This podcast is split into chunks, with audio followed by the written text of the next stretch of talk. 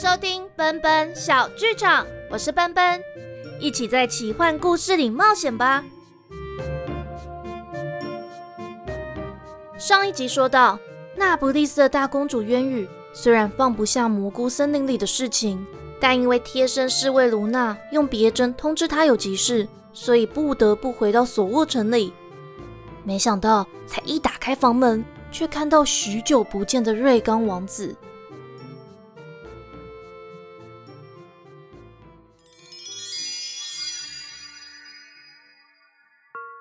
渊羽公主，好久不见。渊羽听到瑞刚的声音时，心中一凉，只能任由瑞刚举起自己的手，轻轻一吻。他看着嘴里还塞着白布的卢娜，不断对自己摇摇头。于是他稳住心情，用力的抽回手。殿下，别来无恙，突然来访，有什么事情吗？瑞刚漫不经心的摸了摸袖扣上的猫眼石。以我们先前的约定，我希望知道喜万诱拐案调查的进度。我知道喜万小姐在哪里。你知道？瑞刚一听，马上抬头，不自觉往渊宇逼近一步。渊宇淡淡一笑，微微往右边一站。瑞刚发觉自己失态，面无表情的后退一步。既然您已经知道了，怎么还不回英格凡斯呢？殿下，目前情报还不完整。而且我希望可以将喜万带回来。渊羽看瑞刚没有说话，就又紧接着说：“不知道卢娜是哪里得罪殿下了，还请宽恕她吧。”瑞刚摆了摆手，莫伊就放开卢娜，割开卢娜手上的绳子。卢娜一把扯下嘴中的白布，赶紧站在渊羽身旁，握着剑柄，恶狠狠地盯着莫伊。莫伊却还是嬉皮笑脸着，开个小玩笑。你可别生气啊！瑞刚冷冷地说：“卢娜，只怪你自己无能，不能及时通知渊羽公主我们的到来。”卢娜嘶哑着声音说：“王子殿下。”渊羽用手肘撞了卢娜一下，卢娜就闭了嘴。让殿下久等了。我和卢娜在索沃城调查，波迪里奥城主给我调查自由，并积极的配合。我也需要时间来验证情报的可信度。瑞刚听完，居然笑了出来。渊羽公主，英格凡斯少了您的伶牙俐齿，还真是孤单啊！殿下过奖了，今天已经很晚了，明天再向殿下报告喜万小姐的事情。渊羽屈膝行了个礼，瑞刚却还不离开，慢条斯理地从口袋里拿出一对珍珠耳环，窗口流泻进来的月光。让耳环上缘泛着一圈银蓝色的光晕。他将珍珠耳环别在袖扣上的猫眼石旁，猫眼石好像正饶富兴味地打量着珍珠。渊羽公主，这对耳环是前年中秋比武大会时您给我的信物，我可是一直收着。明天开始又是新的一年，期待与您一起度过。渊羽有点不安地笑了笑，那就谢过殿下了。瑞刚又举起渊羽的手吻了一下，晚安，渊羽公主。他说完，对莫伊使了个眼色，转身离开。莫伊挑了挑眉毛，对卢娜说：“卢娜大人，改天再和你切磋。”他又对渊羽点了点头。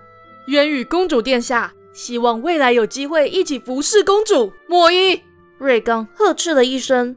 莫伊抱拳鞠了躬，笑着走到瑞刚身旁。渊宇看他们走远了，赶紧回到房间，叫卢娜关上门，才松了一口气，坐在椅子上。卢娜，现在是什么状况？你是怎么被莫伊架住的？我在蘑菇森林里担心半天，回来这里也害怕。嗯，还有那个瑞根王子到底在讲什么？跟他讲话好累哦。卢娜叹了口气，公主殿下。今天晚上，瑞刚王子殿下突然驾到。我虽然用别针通知您，您却一直没有回来。瑞刚王子殿下又像之前要莫伊硬闯，我只好拼命的拦住他。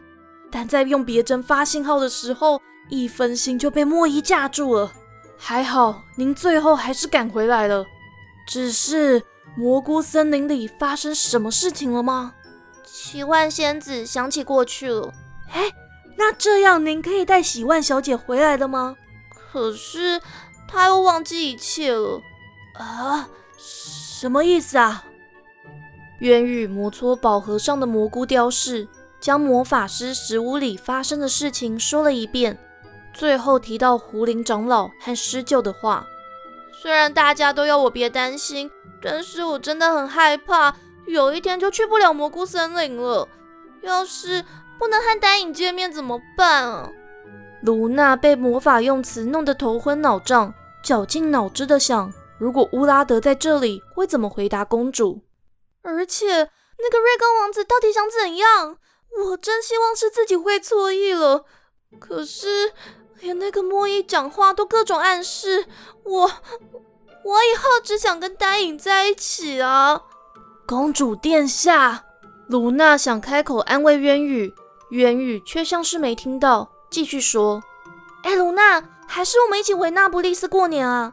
你也差不多两年没有看到伟伟和星星啦，我们也找乌拉德一起出来。公主殿下，当初的协议是要您查出喜万小姐的下落，并洗清那不勒斯的嫌疑。现在回去会触怒安博德里国王陛下和墨菲瑟女王陛下。为了您和丹影殿下的未来，我们还是先待在这里吧。元宇抱着宝盒趴在梳妆台上，叹了口气：“唉，好了好了，剩下明天再说吧。”卢娜鞠躬后退，离开了房间。元宇看着窗外的白色月亮，出了神。他觉得这一年的最后一天，好像做了一场很长很长的梦。梦里有冰焰山冷冽的狂风、施救的忠告、魔法师的誓言。奇幻仙子的彷徨无助，狐灵长老对魔法的分析，蘑菇精跳动的身影，而更多的是和丹影在一起的时光。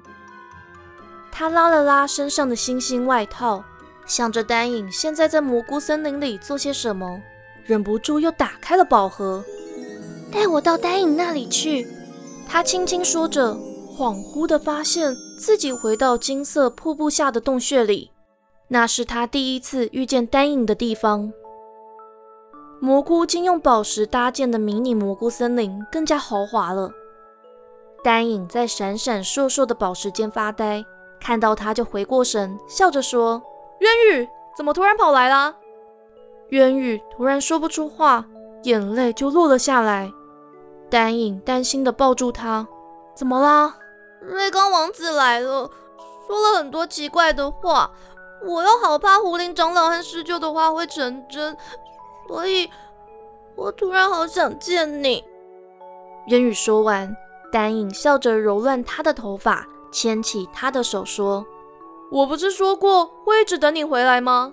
你这么快就过来这边了，看起来是不需要派出蘑菇精去找你。”渊宇破涕为笑，真希望有一种魔法可以让我随时听得到你的声音。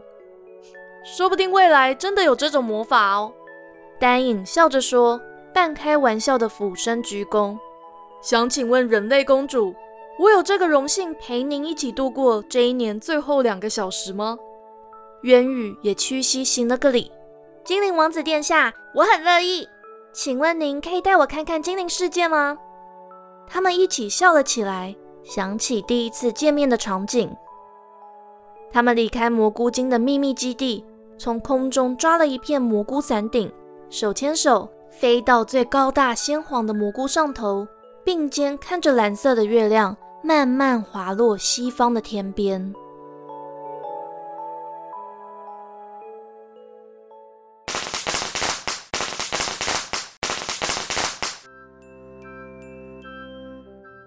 当新年爆竹声响起时。新一年的朝阳穿透窗帘，洒落在渊羽的脸上，轻柔地叫醒了他。他疲倦地张开眼睛，他忘了自己是什么时候回到索沃城的房间，只记得和丹影一起看的蘑菇森林，在蓝色的月光下沉睡着。他很想赖床，但卢娜一早就在门外告诉他要到花园里用早餐，他只好匆忙起床。简单用粉底盖掉黑眼圈，挑了件粉色洋装，就带卢娜一起往花园里去。他们才下了楼，就遇到在厨房里忙进忙出的阿梅。一见到他们，就絮絮叨叨：“公主殿下早，卢娜大人早啊！哎呀，哈瓦大神说过，新一年开始的愿望最容易实现。哎，王子殿下他正为您跑来，公主殿下，您会不会被他的诚意感动啊？”渊宇又好气又好笑的说：“阿美，你真的想太多了。瑞刚王子他也只是想早点知道喜万小姐的下落啊。”哎呀，公主殿下，我只是看您好像有点累了，怕您是因为王子殿下来了太兴奋，所以没睡好。阿梅小姐，卢娜笑着打断阿梅：“您如果担心我们公主殿下，还是少说两句，多做几道菜吧。”哈哈哈！卢娜大人越来越油嘴滑舌了。阿梅，你还是赶快忙吧，我们先过去喽。渊宇笑着说。阿梅叹了口气，走回厨房里。当渊宇和卢娜走到花园里时，小李战战兢兢地帮瑞刚上茶水，差点打翻桌上的盘子。老城主局促不安地坐在一旁，看到渊宇才露出了笑容：“公主殿下，新年快乐啊！新年快乐！”渊宇刚入座，瑞刚就举杯说。新的一年一开始就能见到渊羽公主，想来这一年会过得特别开心吧。新的一年一开始就能见到殿下，的确稀罕。渊羽笑着说。老城主忧心忡忡地看着他们两个，却讶异地看到瑞刚露出了笑容。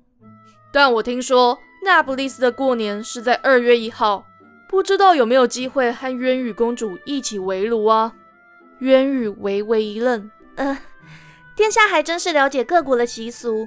我来玄剑国后，就是和波迪里奥城主阿梅和小李一起围炉的。今年也想这么过，所以暂时还不想回到英格凡斯。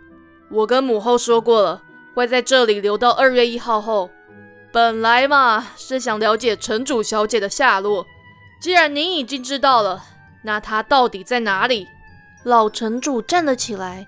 小李赶快跑过去扶稳他的身子。你们说万儿吗？我的万儿在哪里呀？渊宇小心翼翼地开口说：“就在蘑菇森林里。”胡说八道！瑞刚冷笑着：“这世界上没有什么蘑菇森林。那位先生也说要带喜万小姐去什么森林学魔法，不出两年就会回来。结果根本就是个骗子！”砰的一声。阿美重重把装满食物的托盘放在桌上，一些食物的汤汁喷到瑞刚的身上。瑞刚扫了他一眼，他慌忙擦拭瑞刚的衣服。王子殿下，请恕我无礼，我我只是太生气了。瑞刚懒洋洋的摆摆手，没事。阿美才松了一口气。渊羽公主，我说过，我希望可以听到一个合理的答案。哼，什么蘑菇森林？这只是贵国的推脱之词吧？这世界上真的有蘑菇森林，也真的有魔法。请再给我一点时间，我会证明自己说的是真的。老城主听着渊羽的话，想起四十几年前也是在这座花园里，女儿坚决地说要学魔法，让索沃变成文化之都，不禁黯然地低下头。是啊，万儿当年也是这么说的。诺特先生也答应过了。瑞刚举起茶杯，那我就等渊羽公主的好消息。一大早的，先敬您一杯果汁。渊羽举起茶杯，碰了碰瑞刚的杯子，喝了一口苹果汁。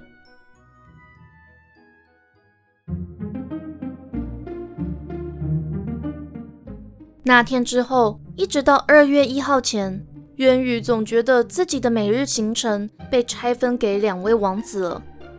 白天，瑞刚总会邀他一起到花园里散步，跟他一起翻阅藏书室里的书籍，时不时问东问西。渊羽有时敷衍说话，有时多回了几句，都会看到莫伊在窃笑。卢娜则会摆出事不关己却僵硬的笑容。他越来越难得有机会和老城主以及阿梅相处。他们也只能在瑞刚不在的空档，担心的问渊羽两国什么时候会定结亲事。渊羽的回答千篇一律都是不可能、不会的，自己都有点厌烦了。只有在晚上，他才可以抽空到金色瀑布那边的世界找丹影。不管他多晚到，待的时间有多久。丹影总是在青川旁边等他。渊宇这么晚过来，辛苦了。他们会一起在青川旁边散步，和蘑菇精一起玩捉迷藏。呃，渊羽啊，雪藏兔本来时不时还会找渊羽讨论食谱。哎，这个看起来很好吃哎，要怎么做？啊但有一天，蘑菇精们认真的对雪藏兔说了几句话后，不要当电灯泡。他们难得可以见面啊！你话太多了。这位山顶上的美食家也很少出现了。丹影还请来精灵宫廷画师，帮他和渊羽在金色瀑布前画了一张画像。他又让魔法师帮忙复制了一份，一张给你，一张给我，这样看着画像就不寂寞啦。渊羽很珍惜这幅画像，多希望他和丹影可以像画像里一样，永远一起手牵手，在魔法世界里说说笑笑。他也请画师为奇幻仙子画画像。但奇幻仙子不是没办法长久摆同一个姿势，就是会突然茫然的问我：“我现在在哪里？”弄得画师也心浮气躁了起来。到了一月底，还画不完奇幻仙子的画像。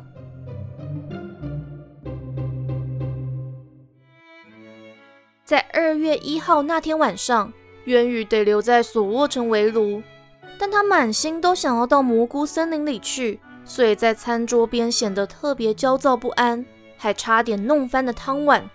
公主殿下，还是我来帮您盛吧。卢娜走到渊羽身旁，瑞刚却举起手阻止她。卢娜，我第一次体验围炉，我来吧。瑞刚盛了满满一碗，命墨衣端到渊羽的面前。渊羽公主，希望以后年年有机会跟您一起围炉。阿美忍不住重重的叹气，啊！老城主的眉头都皱得快挤出一座小山，小李的下巴都快掉到脖子了。莫伊又对卢娜挤眉弄眼，渊羽却出奇镇定地说：“以后有机会再请殿下到我国体验不同文化吧。”瑞刚轻笑了一声：“好啊。”渊宇听完只是淡淡一笑。他看着火锅上的白色烟雾，出了神，幻想起未来和丹影度过每一个节日的场景，却没注意到瑞刚一直盯着他看。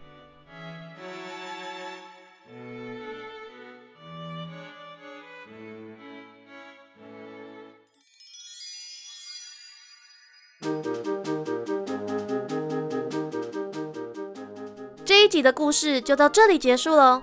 故事会慢慢接回到蘑菇精出任务的时间线，所以距离渊羽离开玄剑国的时间点越来越近。渊羽会成功证明喜万就是奇幻仙子吗？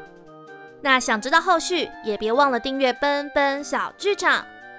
如果喜欢故事，欢迎赞助奔奔，让我可以吃点蘑菇点心补补体力哦。呃，另外奔奔小剧场暂时还是维持双周更，以后奔奔如果更有体力、更有想法的话。